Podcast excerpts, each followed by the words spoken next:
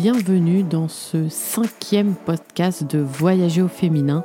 Je suis Jenny du blog JD Road Trip et aujourd'hui je reçois Céline qui a traversé la Slovénie à pied.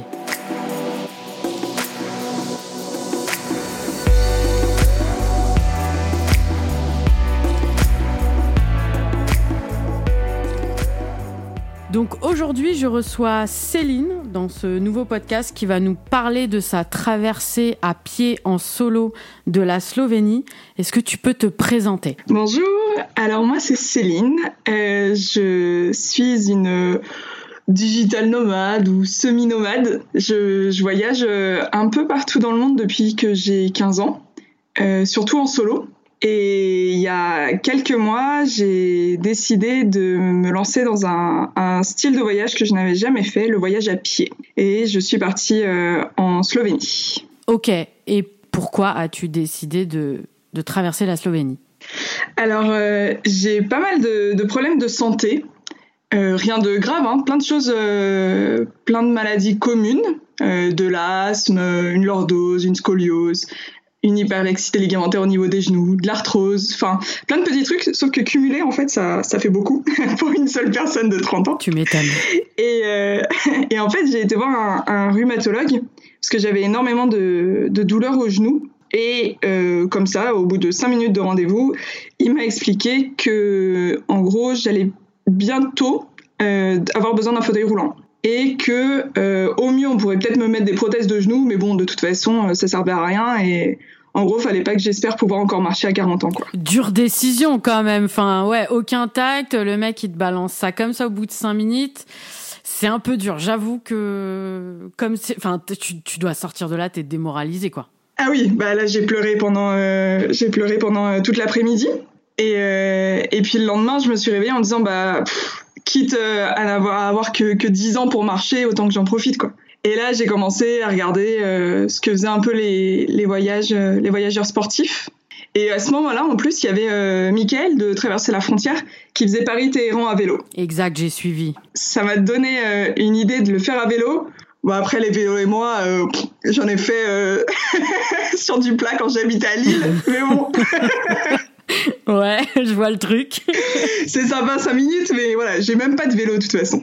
Donc c'était un peu compliqué. Donc j'ai quand même euh, cherché d'autres choses et je me suis dit pourquoi pas euh, voyager à pied. Le chemin de Saint-Jacques, ça pourrait être intéressant. Sauf que moi j'aime bien les voyages solo, j'aime bien rencontrer du monde de temps en temps, mais j'avais peur de rencontrer trop de monde. Enfin toi je sais que tu as fait le, le sentier de Saint-Jacques. Exact. Après, euh, je sais que c'est quelque chose qui, qui, qui, revient beaucoup et que les gens ont peur forcément de croiser euh, beaucoup de monde sur le chemin. Moi, quand je l'ai fait, je l'ai fait en période d'été. Il y a un peu de monde, mais pas tant que ça. Il y a eu beaucoup de moments où moi j'étais seule. Après, je partais très tôt aussi mais euh, ça n'a pas été euh, quelque chose qui m'a dérangé. C'est sûr que sur les 100 derniers kilomètres, tu as beaucoup d'Espagnols qui le font parce que euh, c'est à faire et que c'est dans leur culture et que c'est dans leur croyance qu'il faut faire les 100 derniers kilomètres.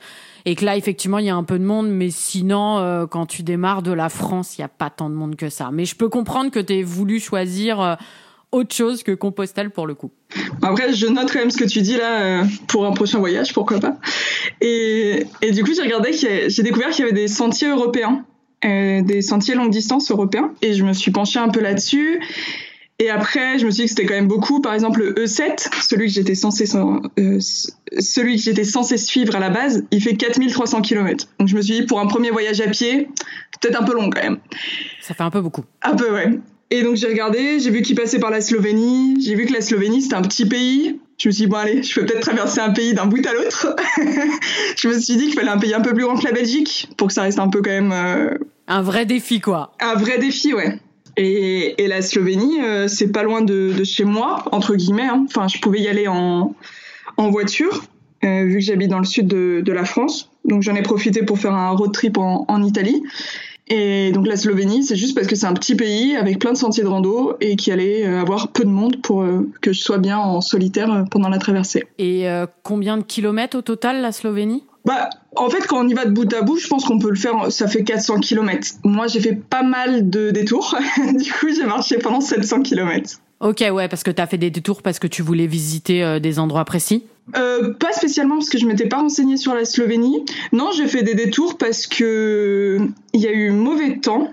Euh, c'était euh, un mois pourri au niveau climat. Il y avait de la pluie tout le temps.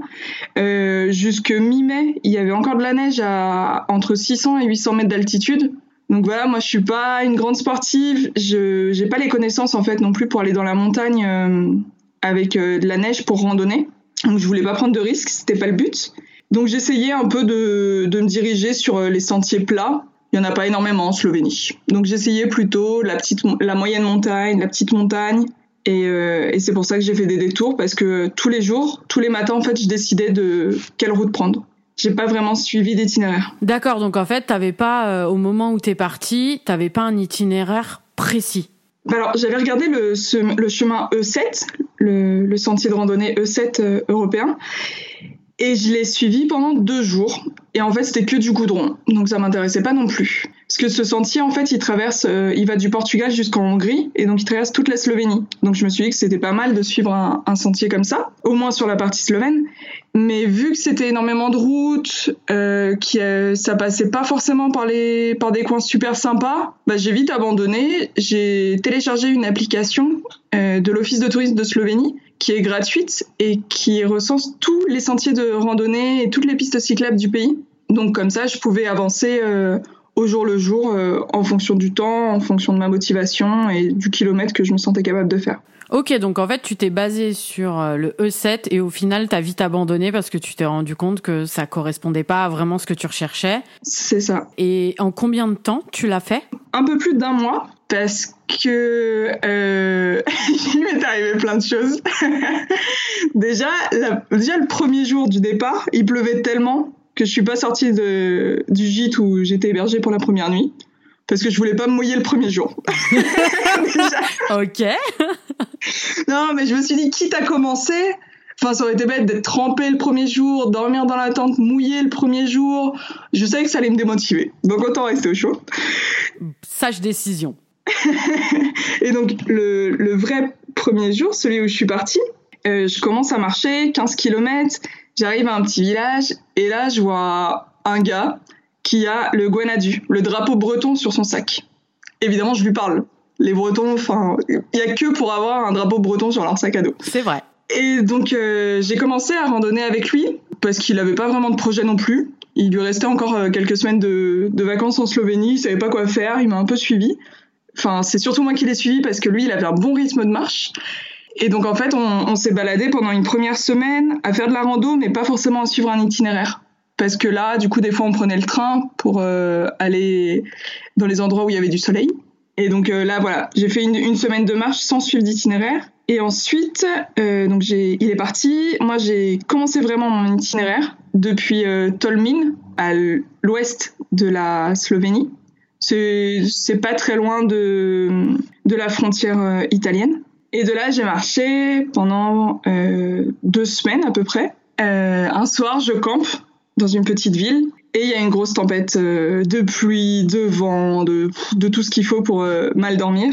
Et je me réveille à 4 heures du mat avec ma toile de tente qui était collée sur mon visage. J'avoue, je rigole, mais sur le coup, t'as pas dû rire quand même. Hein. Bah, en fait, je me suis un peu demandé ce qui passait. Enfin, j'étais entre les rires et les larmes, mais enfin, j'étais tellement fatiguée en plus que je comprenais pas ce qui m'arrivait. Et en fait, les arceaux de ma tente, qui étaient un peu fragiles, ont pété et ils ont complètement déchiré ma tente. Donc du coup, tu te retrouves sans tente là? Sous la pluie à 4 heures du mat. Ouais. Donc là, tu dois quand même te demander ce que tu es en train de faire. Et ben, du coup, euh, moi j'ai une, une, très bonne relation avec ma mère et quand j'ai un problème, je l'appelle. Donc je l'ai appelé. J'ai attendu 6 heures du mat quand même pour l'appeler. Ouais. En lui expliquant que j'étais dans les toilettes du camping, toute seule. C'était un dimanche en plus, euh, que j'avais plus de tente et que euh, j'allais rentrer en France. J'étais vraiment fatiguée. La panique, quoi. Voilà. Bon, elle, à 6 heures du mat, elle a pas aimé recevoir mon coup de fil, donc elle m'a, elle m'a un petit peu euh, rouspété en me disant que mon projet, c'est de traverser la Slovénie et que j'allais pas abandonner à cause d'une tente déchirée, quoi. Ce qui est vrai. Enfin. Ouais, elle a raison, hein. Elle a raison. Oui, bah oui, oui, oui. Et donc, euh, donc là, bah, j'ai dû revoir tous mes plans. J'ai, j'ai cherché sur internet où il y avait un magasin pour euh, acheter une tente. Bon, il y en avait pas. J'ai regardé où il y avait un décathlon. Euh, il y en avait un dans une ville pas très loin. Parce qu'en fait, j'étais toujours pas très loin de l'Italie. Hein. Ça, c'était à euh, China, où j'ai eu mon problème de tente. Et la ville la plus proche, c'est Nova Gorica, qui est à la frontière de, avec l'Italie, dans le sud-ouest. Et donc, euh, je me dis, bah, je vais aller dans la grande ville. Au pire, je me pose euh, à l'hôtel le dimanche soir ou dans une auberge ou quoi que ce soit. Et le lundi, je file à Decathlon, je m'achète une tente et emballer c'est pesé, je perds qu'une journée, quoi. Ça s'est pas passé comme ça. Parce que le dimanche, en Slovénie, il n'y a pas de bus. bah, histoire de continuer dans, le, dans la poisse, j'ai envie de dire, forcément. Hein. Voilà, donc il n'y a pas de bus. Euh, il pleuvait. Donc je me mets à faire du stop parce que je voyage aussi beaucoup en stop, mais voilà, j'avais pas, pas forcément envie d'en faire sous la pluie. Je commence à m'installer à côté d'un rond-point, pas loin d'une maison. Là, il y a une petite vieille qui sort de la maison, qui m'engueule en slovène. J'ai rien compris. Elle m'a dit qu'en gros, je n'avais pas le droit de faire du stop ici. C'était vraiment la journée de merde, celle-là. Et là, euh, après, il y a quand même quelqu'un qui m'a pris, euh, qui m'a expliqué que, qui, qui m'a emmené à tous les magasins ouverts de la ville. Donc, il y en avait pas beaucoup, mais quand même. Pour essayer de trouver une tente, il y en avait pas. Elle m'a expliqué que le décathlon était en Italie et pas en Slovénie. Et du coup, elle m'a, amené à un hôtel pour que je puisse dormir. Et là, j'ai dû rester une semaine euh, à Nova Gorica pour recevoir la tente parce que Decathlon n'en avait pas en stock, aucun autre magasin pouvait la commander. Donc là, j'ai aussi perdu un peu de temps euh, dans ma traversée. Ouais, puis t'es à l'hôtel, euh, c'est pas top. Enfin, c'est pas une situation qui est, qui est bien géniale. Mais bon, l'essentiel, c'est que tu récupères ta tente et que du coup, tu repartes. C'est ça. Et donc là, je, je repars, motivée comme jamais. Après, j'ai eu bah, des problèmes de genoux. Voilà, ce qui devait arriver arriva. ouais, bah forcément. Entre le poids du sac, parce que je suis euh, rédactrice web freelance, et donc j'avais quand même pris mon ordi parce que je pouvais pas me permettre de partir euh, un mois euh, sans travailler. Ouais, bah alors tu vois, moi, Compostelle, c'est pareil. Il était hors de question que je prenne mon ordi. Tu vois, j'avais une tablette pour gérer mes mails. Mais quand tu marches comme ça aussi longtemps, impossible d'emmener un ordi. Enfin, c'est, c'est 3-4 kilos, voire plus. C'est énorme, franchement, respecte, t'es pris ton ordi, mais du coup, t'avais combien de kilos dans ton sac? J'avais euh, 15 kilos. Oh, c'est énorme. Avec la bouffe et tout. Ouais. Bah ouais. Après j'avais de la bouffe. Euh, je me suis un peu emballée sur la bouffe aussi. je je savais pas si j'allais croiser des magasins et tout, donc euh, j'avais pas mal de stock. Moi j'avais toujours un paquet de pâtes de coquillettes dans mon sac pour Compostelle qui a dû rester pendant des semaines parce qu'en fait, et c'est vrai, je pense que quand on marche comme ça, on on met ses peurs dans son sac à dos. Et je crois que ma peur c'est de pas avoir de bouffe. Donc du coup j'avais toujours de la bouffe dans mon sac à dos. Donc je comprends que. Mais bon, moi j'avais jamais plus d'un kilo de bouffe. Hein. Honnêtement, euh, ça restait quand même. C'était toujours ou des fruits et des pâtes, mais il y avait jamais, euh, tu vois, 3-4 kilos de bouffe quoi. Mais après, c'est sûr que quand toi tu pars et que tu campais comme ça, t'étais obligé d'avoir au moins euh, tout ce qu'il fallait pour te nourrir x jours quoi. Bah, c'est ça, surtout qu'à la base, je pensais pas qu'il allait pleuvoir tous les jours et, et du coup je pensais bivouaquer toutes les nuits quoi. Enfin, à part une fois de temps en temps quand même pour me doucher et me, me prendre soit un camping, soit une auberge de jeunesse. Mais ouais, mon but c'était de pas forcément passer par les villes parce que c'est pas trop ce qui m'intéresse. Et donc euh, ouais, je pensais ne pas croiser de petits magasins. Euh. Puis je connaissais rien à la Slovénie. Moi, j'ai vu qu'il y avait un chemin. J'ai vu que le pays était petit. Et ben, je me suis dit vas-y, on y va. donc je savais pas, je savais pas que les gens parlaient anglais, par exemple.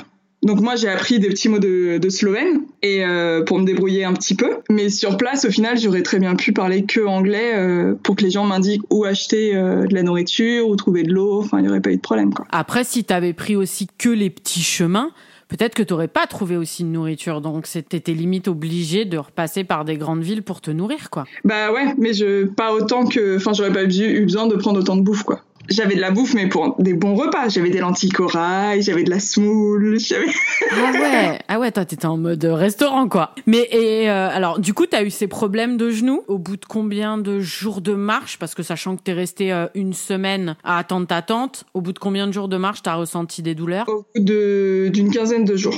En fait, euh, ouais, j'ai eu mal et mes genoux en fait ont commencé à gonfler, donc c'était pas c'était pas terrible. Au début, je te disais que je cherchais les chemins plats. Il y en a pas beaucoup en Slovénie. Hein. Genre le premier jour après que j'ai récupéré ma tente, euh, la matinée, dans la matinée, j'ai fait 900 mètres de dénivelé positif, alors que ça faisait une semaine que je marchais pas. Enfin, ce qui est beaucoup pour moi avec tous mes petits problèmes, quoi. Enfin, même pour une personne qui est pas trop habituée à la marche, euh, c'est quand même pas mal. Et avec le poids du dos, avec la pluie, enfin, c'était, compliqué. Pareil, là, j'étais un peu démoralisée en voyant que mes genoux gonflaient. Et euh, j'ai, eu énormément de chance parce qu'en Slovénie, les gens sont juste adorables. Je crois que j'ai jamais été euh, aussi bien reçue dans un pays qu'en Slovénie, quoi. Le fait qu'ils parlent anglais, ça, ça Le fait que moi, j'ai appris quelques mots de slovène, je pense aussi que ça aide parce qu'ils étaient contents. Enfin, même si je pouvais pas raconter ma vie, hein. je racontais juste euh, bonjour, euh, je demandais comment ça allait, j'expliquais que je marchais et voilà. Et les gens sont, sont super accueillants. Et donc, j'ai marché quand même jusqu'à un, camping que j'avais vu sur, sur la carte, à côté d'un petit lac. Et j'arrive,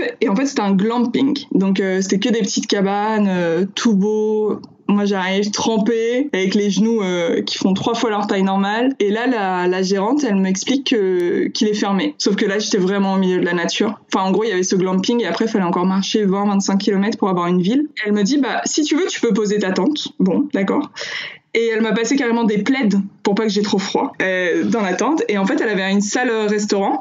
Et elle m'a dit bah vu que faut qu'il va falloir que tu travailles là il pleut vaut mieux que tu te reposes repars pas avec tes genoux comme ça euh, tu vas avoir trop mal. T'as qu'à t'installer dans le restaurant pour travailler y a pas de souci. Si tu veux te faire un café tu te fais un café. Sympa. Et elle est partie. Et elle m'a laissé toute seule euh, pendant trois jours dans le glamping. Ah donc t'es restée trois jours là-bas pour reposer tes genoux? C'est ça, pour reposer mes genoux. Et euh, la, la, gérante, elle m'avait carrément passé les clés d'une des petites cabanes au cas où j'ai trop froid la nuit pour pouvoir m'abriter quoi. Enfin, juste euh, trop bien quoi. Très gentil quoi. Et du coup, t'avais quand même quelque chose euh, pour soulager tes genoux, une crème, des médicaments, enfin quelque chose? J'avais j'avais une crème ouais, anti-inflammatoire et ensuite, enfin je savais que c'était en partie à cause de l'arthrose parce que je n'ai plus du tout de cartilage dans les genoux. en plus, j'ai été opérée il y a quelques années de mon hyperlaxité ligamentaire et il y a une des deux opérations qui a pas très bien marché. Enfin, j'ai encore euh, la rotule qui bouge euh, plus que la normale. Et je prends un traitement euh, naturel contre l'arthrose. Donc j'avais ça, mais fallait du repos en fait. Fallait juste que j'arrête de marcher quelques jours. Au bout d'un, ouais, de trois jours, du coup, je suis,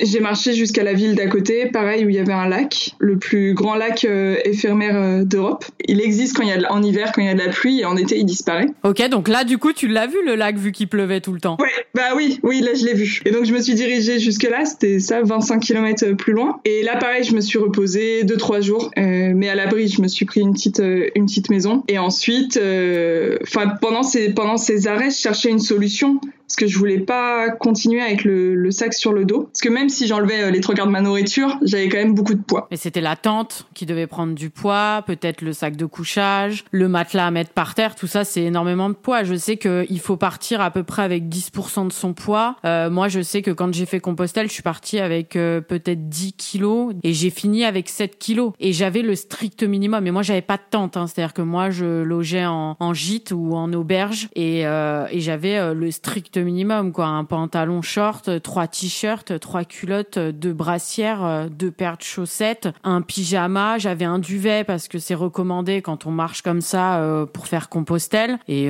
et voilà. Et c'était l'eau, on va dire, qui prenait énormément de, de poids pour mon sac. Donc forcément, quand tu pars avec 15 kilos, c'est énorme. Et sachant que tu souffres déjà des genoux, là, t'as pris un coup qui est, qui est énormissime, quoi. Donc en fait, je suppose que t'as été chercher la solution qui est possible quand tu fais Compostelle, c'est de faire euh, livrer ton sac d'une étape à une étape, non Peut-être? Ah bah non, j'y ai pas pensé. Mais en fait, je ce que j'ai fait, du coup là, je me suis après orientée par rapport aux gares et au bus. Donc en fait, dans la journée, je marchais sans mon sac et le soir, euh, je prenais un train ou un bus pour retourner à l'endroit où j'avais laissé mon sac. Donc à partir de là, en fait, euh, c'était soit des campings, soit des auberges de jeunesse tout le temps pour avoir un, un, endroit où laisser mon sac. Et le lendemain, je reprenais le train pour aller jusque là où j'avais fini de marcher la veille, pour me trouver un logement et ensuite repartir. Enfin voilà. Donc là, j'ai quand même mis du, ça m'a fait prendre euh, un peu de temps parce que je faisais euh, un Enfin, en gros, je faisais trois fois le trajet, quoi. Une première fois à pied, après je revenais en transport en commun, le lendemain je repartais en transport en commun pour continuer la suite euh, à pied. Ouais, donc tu perdais beaucoup de temps. Après, je marchais pas, enfin, sans mon sac, je marchais maximum,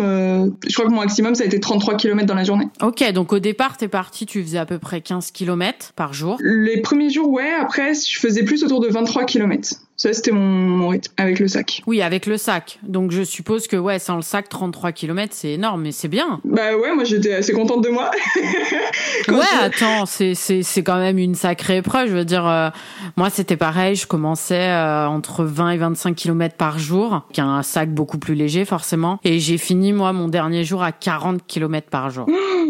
Ouais. Mais forcément, outre tes problèmes de, de genoux, t'as le cardio, les jambes sont là, outre ton problème évidemment, euh, ton corps, euh, bah, il est fait. En général, quand ça fait plus de 15 jours que tu marches, euh, au bout d'un moment, limite, euh, tu cours quoi. Enfin, c'est, ça va mieux quoi. Tu sens que ton corps, il est, il est fait, il est prêt et, et ça te motive à marcher forcément beaucoup plus quoi. Ouais, c'est sûr. Pour, par rapport au sac, moi j'avais aussi pris le strict minimum. Bon, à part la bouffe, hein, ça c'est, c'est vrai que j'ai un peu exagéré. Par exemple, moi j'ai pris, j'avais des vêtements thermiques et je regrette pas parce qu'en fait j'ai dormi avec mes vêtements thermiques jusqu'au 23 mai. Il faisait tellement froid que la nuit je dormais avec mon bonnet, même parce que j'avais pris un bonnet aussi, avec un bonnet et des vêtements thermiques alors que mon sac de couchage c'était un confort euh, moins 5 il faisait vraiment vraiment froid. En fait, c'était surtout l'humidité, vu qu'il pleuvait toute la journée et le soir il pleuvait encore. Donc ça, c'était euh, un peu galère. Et du coup, pour reposer tes genoux, en gros, tu t'arrêtais à peu près euh, tous les combien de jours?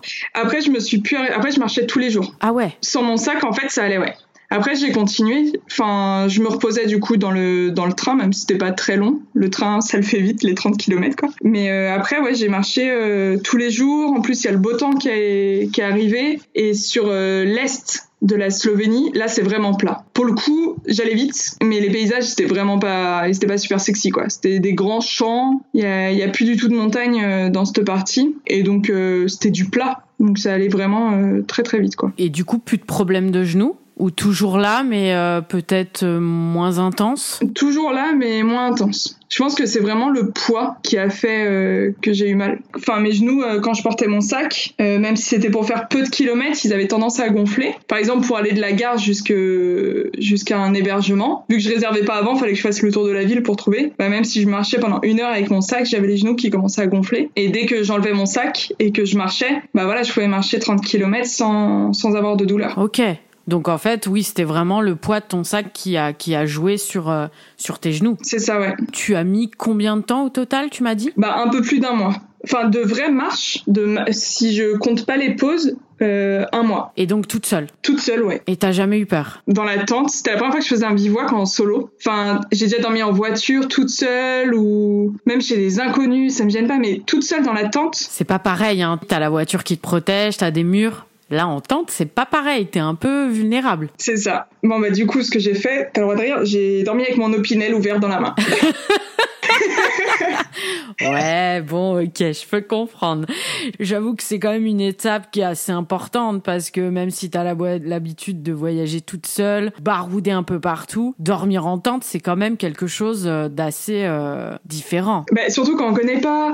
Moi, j'étais arrivée dans un endroit, je savais pas. Je savais où j'étais sur la carte, mais je voyais pas trop non plus. Et du coup, j'ai ouvert mon opinel, j'ai dormi, j'ai posté un message sur Twitter en expliquant aux gens que je dormais toute seule dans ma tente. Au cas où, je sais pas. Je trouvais ça rassurant. Bon, et le lendemain, je suis repartie, je plie ma tente et tout, et là, j'avance, et en fait, j'étais à 50 mètres d'une maison. Ah oui, parce que du coup, t'avais monté un peu ta tente dans le noir, en fait. Ouais, ouais, j'avais un peu monté ma tente dans le noir. J'avais, j'avais fait attention au terrain et tout, mais je voyais pas de lumière. Mais j'étais pas non plus très très loin d'un chemin, d'un chemin de, de forêt. Et au final, j'étais pas loin du tout d'une maison et d'un village, quoi. Enfin, respect, parce que du coup, tu pars dans une situation où on te dit que ça se trouve, tu vas finir en, fauteuil roulant, et toi, tu te mets quand même à l'extrême. C'est-à-dire déjà, tu pars marcher chez 700 km, tu pars avec ta tente, t'as jamais dormi en tente, et tu pars au milieu de rien, camper, à pas être sûr que finalement ton corps va tenir. Ouais. C'est une sacrée épreuve, franchement. euh, quand tu, tu sors euh, d'une consultation pareille euh, et que tu fais ça après, comment tu te sens? Comment t'as fini ton épreuve? Qu'est-ce que tu t'es dit Même même quand tu finis à moitié ton chemin, je veux dire, il y a quand même un sacré paquet de questions qui doivent te venir en tête. Qu'est-ce que tu te dis? Qu'est-ce que tu tu t'imagines? Enfin, tu vois, il y a forcément des choses qui te traversent l'esprit, quoi. En fait, je me suis concentrée que sur les côtés positifs et enfin, j'ai été très très fière de moi. Parce que le premier jour quand je suis partie, après, au moment de rencontrer le français, le breton, je me suis dit que j'allais jamais y arriver, quoi. Enfin, parce que lui, du coup, on a marché ensemble. Mais lui, qu'il a un très bon rythme de marche, il est très sportif. Enfin, j'en pouvais plus. À la fin de la journée, il avait dû m'aider à porter mon sac, quoi. Euh, donc, euh, c'était, ça avait été vraiment compliqué ce jour-là. Surtout que je lui avais pas expliqué parler de mes problèmes de genoux. Enfin, voilà, j'avais envie de, de dire, bah, je suis une voyageuse euh, qui marche et voilà, quoi. Un point, c'est tout. Ouais, je comprends. Et en fait, en, en arrivant, euh, à la, quand je suis arrivée à la frontière hongroise, c'était mon, mon but d'atteindre la frontière hongroise. Euh, j'étais juste super fière en fait. Euh, bon, j'ai pensé au rhumato en lui disant qu'il pouvait aller se faire voir. ouais, tu m'étonnes. Et j'étais super fière et, et, je me suis dit qu'en fait, euh, une fois de plus, euh, quand on veut quelque chose, enfin après. Euh, dans, dans, ma situation en tant que, que française, avec un bon passeport, euh, en bonne santé entre guillemets, enfin là c'était des problèmes physiques, mais j'ai pas de maladie mortelle non plus. Euh, on peut arriver à, à ce qu'on veut, quoi. Enfin, quand on y croit, on peut se donner les moyens d'y arriver. Quoi. Moi, je pense que quand on marche autant, c'est du mental. Bah ouais, puis ouais, que le fait aussi de bah, le mauvais temps, ça a vachement joué aussi sur euh, sur le moral justement, parce que donc tu te couches, tu marches, t'es trempé, tu te couches, t'es trempé, tu te réveilles, euh, t'as du brouillard et il fait froid. C'était, il euh, y a plein de moments où je me suis dit mais qu'est-ce que je fais là quoi? Enfin et en plus moi j'ai, enfin ça me dérange pas d'être seule. Autant sur le Saint sur le le chemin de Saint-Jacques je pensais euh, rencontrer trop de monde et c'est pour ça que je l'ai pas fait.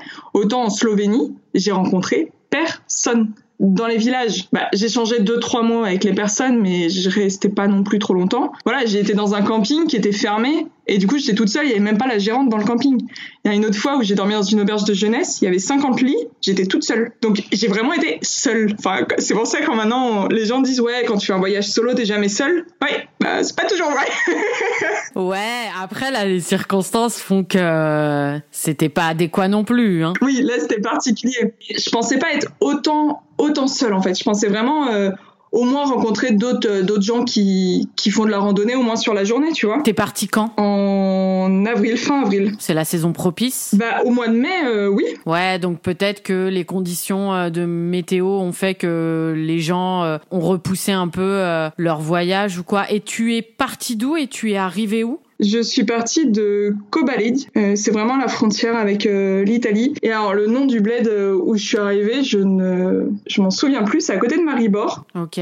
Mais t'es partie du sud au nord? Je suis partie de l'ouest à l'est. Et tu rentres comment? Euh, Je suis rentrée en, en, bus. En bus directement euh, vers la France Ouais, je suis arrivée en voiture, comme je te disais, parce que je suis passée par l'Italie euh, avec ma mère. Du coup, on s'est fait un voyage mère-fille. Elle m'a déposée à la frontière et ensuite moi je suis partie à pied et je suis rentrée en bus. Comment tu t'es organisée? C'est-à-dire que à quel moment t'as pris la décision de prendre une tente et de pas tout simplement aller chez l'habitant ou en auberge de jeunesse? Euh, Je pense que je me suis euh, organisée à aucun moment. euh. J'ai eu mon rendez-vous chez le rhumato au mois de février et je suis partie au mois d'avril. Donc euh, j'ai pas, je suis pas partie avant parce que c'était l'hiver. En fait, pour moi, c'était logique que si je faisais un voyage à pied, c'était avec ma tante. Je me suis même pas posé la question. C'était dans ma tête, c'était logique quoi. Quand on fait un voyage comme ça, euh... j'aime bien arriver dans les pays sans trop me renseigner. Donc j'avais pas envie de prévoir trop mes étapes. J'avais pas d'être collée à internet avant de partir pour savoir où j'allais pouvoir dormir. Enfin, je me suis renseignée sur les trucs basiques, genre quoi faire quand il y a un orage, quoi faire quand on voit un ours. J'en ai vu un, mais de très loin, donc euh, j'ai rien eu besoin de faire. Euh, je me suis renseignée sur des trucs comme ça sur la Slovénie, mais pas plus. Donc je sais, je savais pas si c'était possible de dormir chez l'habitant. Je savais pas si c'était possible de faire du stop au cas où. Je savais rien. En fait, j'ai j'ai tout découvert au jour le jour. T'es parti un peu à la, presque à l'arrache parce que t'avais besoin peut-être de complètement libérer ton esprit et du coup tu voulais pas te prendre la tête et c'était en mode euh, au jour le jour quoi. Ouais. Bah ouais, puis en plus c'est ma manière de voyager. Enfin, je, je, je me renseigne vraiment pas beaucoup quand je, quand je voyage. Et moi j'aime bien les petites surprises. Même, euh, même quand elles sont pas toujours euh, agréables. Euh, voilà, enfin, j'aime bien partir comme ça et, et ne pas avoir d'a priori sur le pays avant d'arriver. C'est cool. Mais euh, du coup, t'as pu un peu manger local? Tant que ça, parce qu'en plus je suis euh, végane. Enfin, je suis végétarienne et en plus je suis une intolérance au lactose. Donc dans les pays où je comprends pas trop la langue, j'évite en fait des fois. Enfin, suffit qu'il y ait du lait ou qu'il y ait un peu de crème dans le repas, Et alors là, après, je suis bloquée pendant, euh, pendant trois jours au lit. Donc, euh, si je me suis fait plaisir avec les pâtisseries. Évidemment.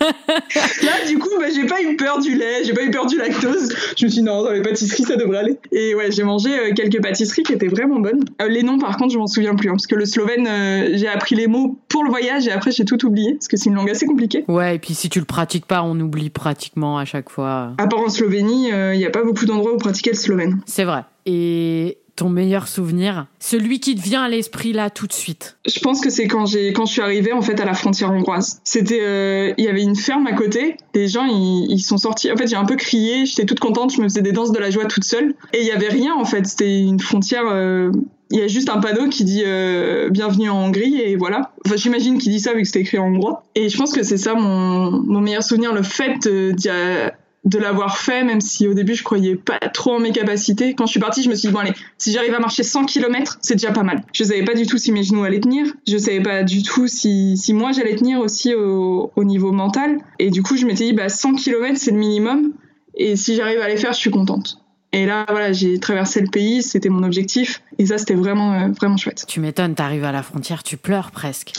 c'est ça, ouais. Moi, je sais que quand tu fais Compostelle et que tu arrives à Santiago, tu ne vois pas la cathédrale tout de suite. C'est-à-dire que tu dois marcher au moins un ou deux kilomètres en plus pour arriver devant cette fameuse cathédrale. Et je me souviens que moi, euh, au début, j'arrive, puis je me pose et en fait, tu pleures. Tu pleures, mais tu sais pas pourquoi. Enfin, si, t'es fier parce que t'es arrivé au bout et que c'est la fin, mais tu pleures et t'arrives pas à t'arrêter. C'est des émotions qui sont inexplicables, je crois. Parce qu'en fait, t'es arrivé à ton but surtout. Je pense que ça a dû être tellement intense pour toi. Après, ça a été vraiment euh, beaucoup de, joie d'un coup, et tout de suite après, un peu de, pas de déception, mais c'était, oh, mince, c'est fini, quoi. Moi, ça y est, moi, j'étais lancée et je pensais que ça allait jamais s'arrêter. Enfin, et du coup, c'était, euh, j'avais l'impression que de, après, je suis restée quand même quelques jours en Slovénie pour me reposer et juste pour profiter du pays sans marcher. Et je me suis dit, mais ouais, c'est la fin, c'est, je vais me séparer de, de ce petit pays que, que je commence à, à connaître à ma manière. C'était un mélange de, de satisfaction, de fierté, de joie et, et de, j'ai pas envie de te dire au revoir Slovénie, je veux rester ici. Ça a changé quoi dans ta vie? Le fait que tu aies fait ce périple? Euh, bah Déjà, je me suis euh, mise au sport, un peu. Hein. Je suis pas non plus. Euh... je vise pas euh, les JO.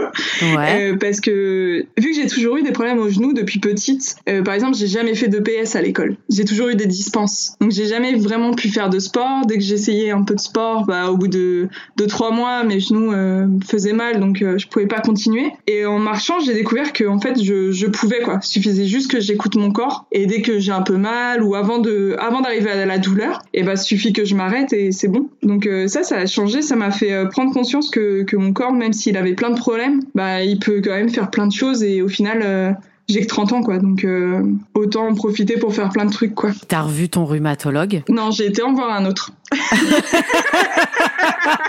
et lui, t'as dit quoi du coup? Bah, du coup, je l'ai vu après et euh, bon, elle m'a expliqué que en fait, euh, c'était pas si grave que ça. Oui, j'allais avoir besoin de prothèses de genoux, ça c'est c'est à peu près sûr. Enfin, quand on a plus de cartilage, euh, faut faire quelque chose, mais que j'avais encore le temps, que je pouvais encore en profiter et que le fauteuil roulant, euh, ça, on pouvait pas le prévoir maintenant, quoi. Donc euh, ça m'a vachement rassurée. Et elle t'a recommandé de continuer à marcher? Ouais, euh, elle m'a, elle m'a dit de continuer à bouger et justement de, de m'écouter et de pas aller jusqu'à la douleur et voilà, de continuer à faire du sport et que le pire quand on a des problèmes, c'est de rester immobile en fait. D'autres projets de marche? Bah alors, au début il y en avait pas, puis maintenant il y en a. Je connais ça. Bah déjà après mon retour de Slovénie, j'ai fait pas mal de petites randos sur plusieurs jours, pas forcément très longs, mais 3-4 jours euh, en France et en Espagne. Je sais pas si j'ai envie de refaire un long voyage à pied. Là j'ai quand même forcé sur mes genoux et je sais pas si, c'est une bonne idée de, me refaire 700 euh, ou 1000 km euh, en quelques semaines. Mais j'ai bien envie de, m'aménager une petite voiture et d'aller en fait à plusieurs points de randonnée, faire un petit tour d'Europe. Mais voilà, ça c'est là je te le dis euh, maintenant, si ça se trouve je vais partir enfin cet été ou cet automne et j'aurais pas forcément prévu quoi. J'aurais une voiture, euh, j'avance, je vois un endroit avec une randonnée à faire sur plusieurs jours, je le fais et voilà. Si un jour tu pars pour Compostelle, que tu commences de la France ou en Espagne, il y a des entreprises qui prennent ton sac à dos de chaque hébergement et qui l'amènent au prochain hébergement. Et ça, c'est vraiment top. en France, je crois que ça coûtait 12 euh, euros, un truc comme ça. Et en Espagne, c'était entre 5 et 8 euros. Donc ça m'est arrivé moi parce que je suis partie de chez moi. Donc moi je vis à Cahors et je suis partie de chez moi. Euh, Cahors, il y a le chemin de Compostelle. J'ai vraiment euh, quitter mon chez moi pour euh, me lancer sur le chemin. Et effectivement, ça m'est arrivé pendant certaines euh, journées de ne pas porter mon sac à dos parce que il y a un moment donné, ton corps il est fatigué et que y a t'as besoin de te reposer. Et surtout quand je savais qu'il allait pleuvoir, parce que ça c'est effectivement c'est la grosse galère. Je laissais mon sac à dos dans l'hébergement euh, où je venais de passer la nuit et en fait un chauffeur passait prendre mon sac et l'amenait euh, directement euh, à mon prochain hébergement. Alors en Espagne, tu mets une enveloppe, tu mets les 5, 8 euh, euros dedans dans l'enveloppe et le mec prend l'enveloppe et il est payé. Et en France, c'est des réservations. Donc si un jour tu te lances sur Compostelle, sache que ça existe, que ça peut être fait en plus tout le long. Plus tu fais appel à eux, moins c'est cher forcément. Donc voilà, c'est bon à savoir si, si, un jour tu te lances euh, dans Compostelle. Euh. En plus, c'est un chemin mythique quand même, Compostelle. Ça fait longtemps que je le, que je le regarde du coin des yeux. ça fait longtemps qu'il me fait de l'œil. Après, j'entends de plus en plus de, témoignages de personnes qui me disent que non, c'est pas forcément l'autoroute à touristes et voilà, comme toi, c'est sur la fin qu'il y a le plus de monde.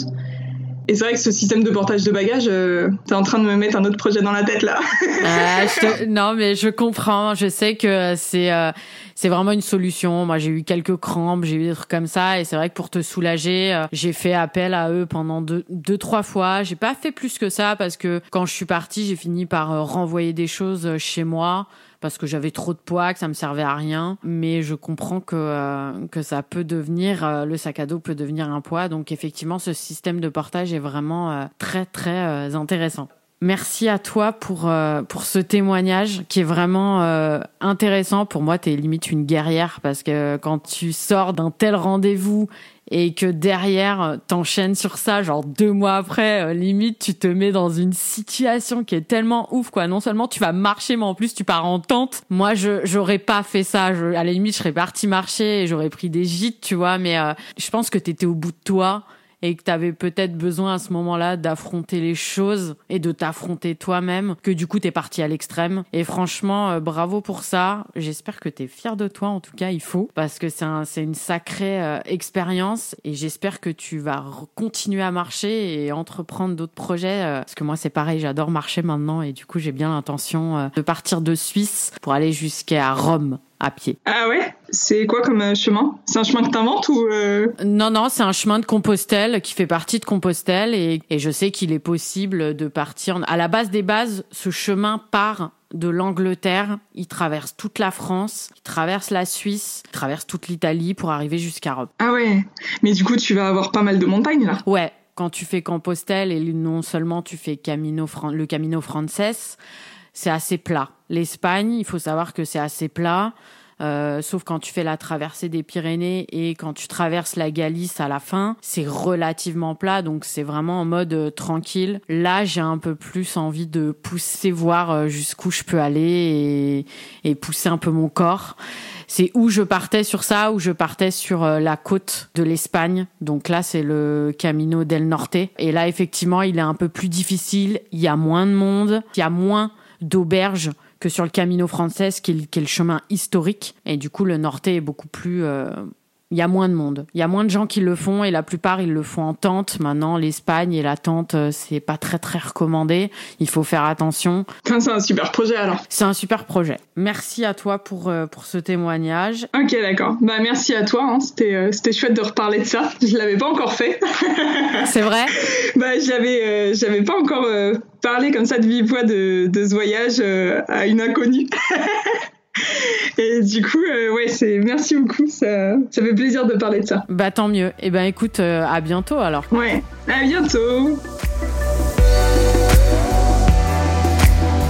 Et si ce podcast vous a plu, n'hésitez pas à laisser un petit commentaire pour donner votre avis, un petit cœur un petit pouce et si vous avez à votre tour envie de partager votre expérience, contactez-moi. En attendant, prenez soin de vous.